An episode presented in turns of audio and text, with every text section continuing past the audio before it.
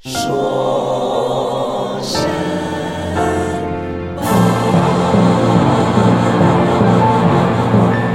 听说至今还有人抱持着这样的幻想：只要给川粉们足够的时间，让他们看清川总统的真面目，他们就会意识到自己被骗了，他们就会回心转意跳船了。对此，小说表示：一百天都过去了，请别做梦了。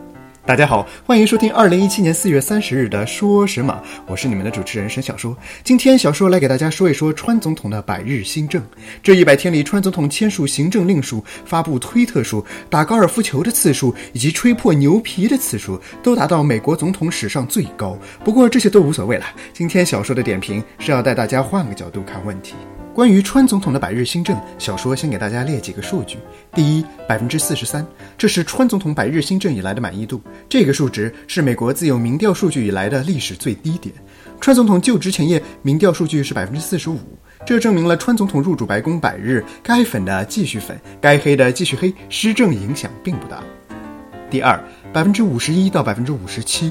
这是美国民众对川总统因为化学武器事件用导弹打击叙利亚机场之举的民调支持率。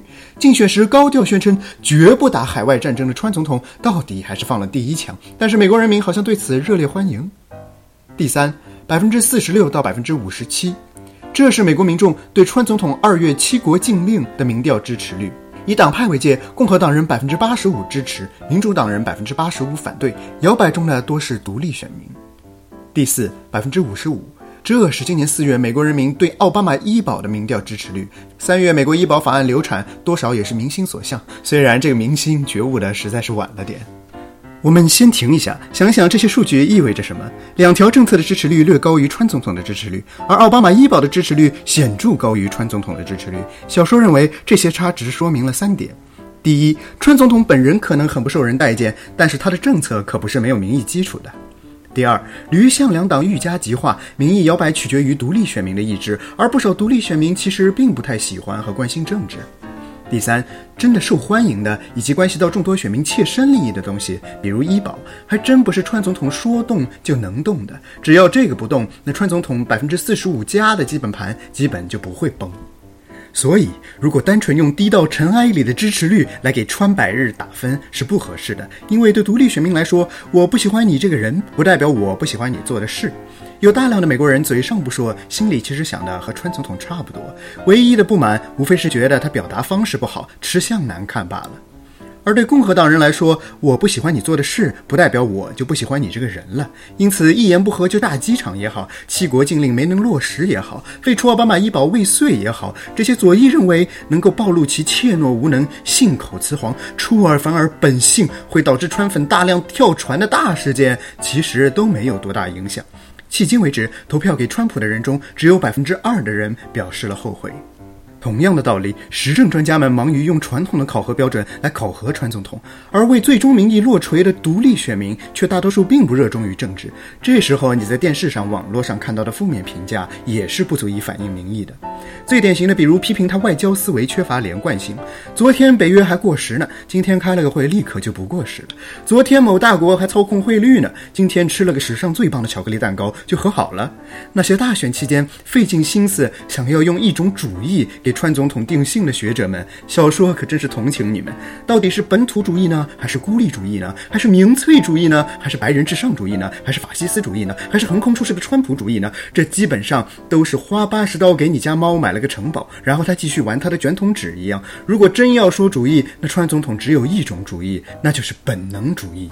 对就是对，错就是错，想做就做了。大多数时候我也懒得动弹。离了婚就要再结，女儿实在美艳动人，我后半辈子就把她当老婆养了。除了这最后一句，其实大多数美国人也都差不多。他们哪里管得了外交思维的连贯性？如果真那么有脑子，怎么会一而再、再而三的不停的陷入莫名其妙的战争呢？于是我们可以这么说：虽然川总统并不是真正意义上的民粹主义者，但是他与美国民众之间的纽带是本能的，是情绪性的。他营造了一种想人所想、急人所急的幻想空间，使得很多人觉得川总统是我的代言人。别人有写轮眼，川总统可有一张写轮嘴呢？下面小说就带诸位体会一下川粉的心境，看看主流媒体认定的失败是如何被诠释为成功的。七国禁令算成功吗？不算，毕竟被司法给摁死了。但是这不要紧，我要的是出这口气，要的是敢于让这些中东人知道，他们不是随便想来就能来的，要的就是不要假装慷慨大度的引进恐怖分子了。司法干预行政，恰恰证明司法完全脱离实际，这个系统可真是没救了。打击叙利亚机场算成功吗？不算，毕竟人家第二天就又继续飞飞机了。但是这不要紧，我要的就是出这口气，要的就是让全世界看到我们美国人想打谁就打谁，这才是真爷们儿。战略耐心给谁看？奥巴马个娘们儿唧唧的，难怪丫支持同性恋。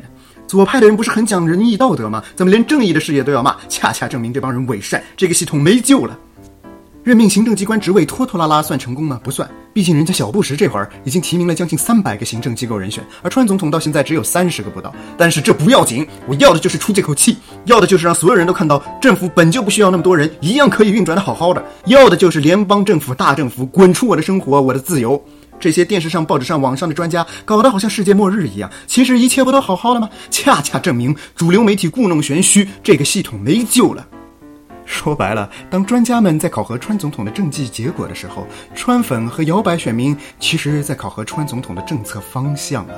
必须要承认，川粉们因为情绪而产生的认可不是完全没有根据的。比如行政令确实不是非得法律上落地了才真的落地，这完全取决于签证官和海关领会上级意思嘛。现在签证已经变难了，不是吗？小说去参加亚特兰大电影节，伊朗导演就因为没有落实七国禁令而不能来到现场，可见不需要司法认可，川总统一样可以办成事儿。他动员的力量是美国文化的经脉，而这种感召在不少情境下都是不需要通过国家机器就能够实现的。感觉对了，那就对了。相应的，文化带来的驱动力，在一些已经被改造了的、不再属于美国文化核心价值的领域里，就比较无力了。比如，医保已经从奢侈品向基本人权在转化；比如，同性婚姻也已经逐渐淡出政党争议的地带。在这些部分，川总统要么动员失败，要么则选择按兵不动。而在关乎美国文化核心价值的领域，比如能源工业，比如枪权，它则呼风唤雨，游刃有余。小说在这里举个例子。煤矿能源在美国早已过时了，因为通过技术进步，实惠的天然气已经于去年取代燃煤，成为发电的主力。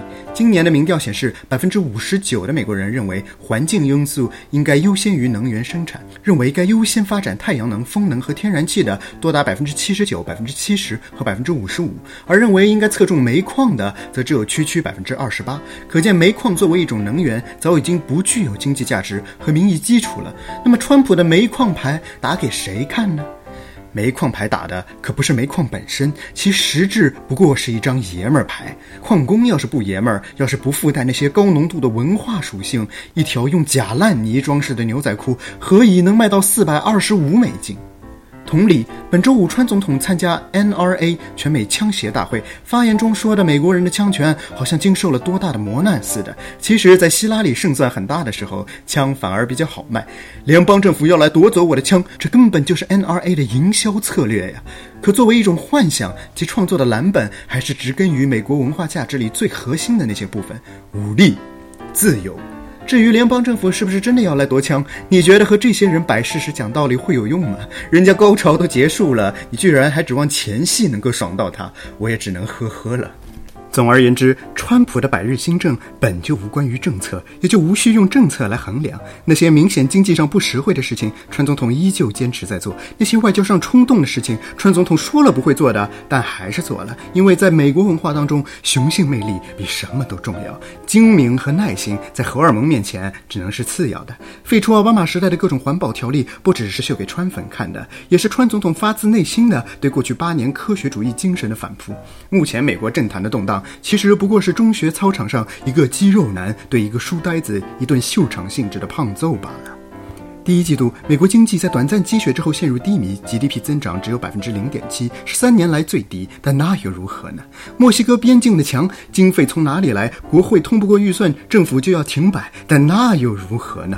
这些困境碰不到川总统一根汗毛，因为号称因为经济困境或者因为商人背景而选川总统的人，关心的根本就不是经济问题。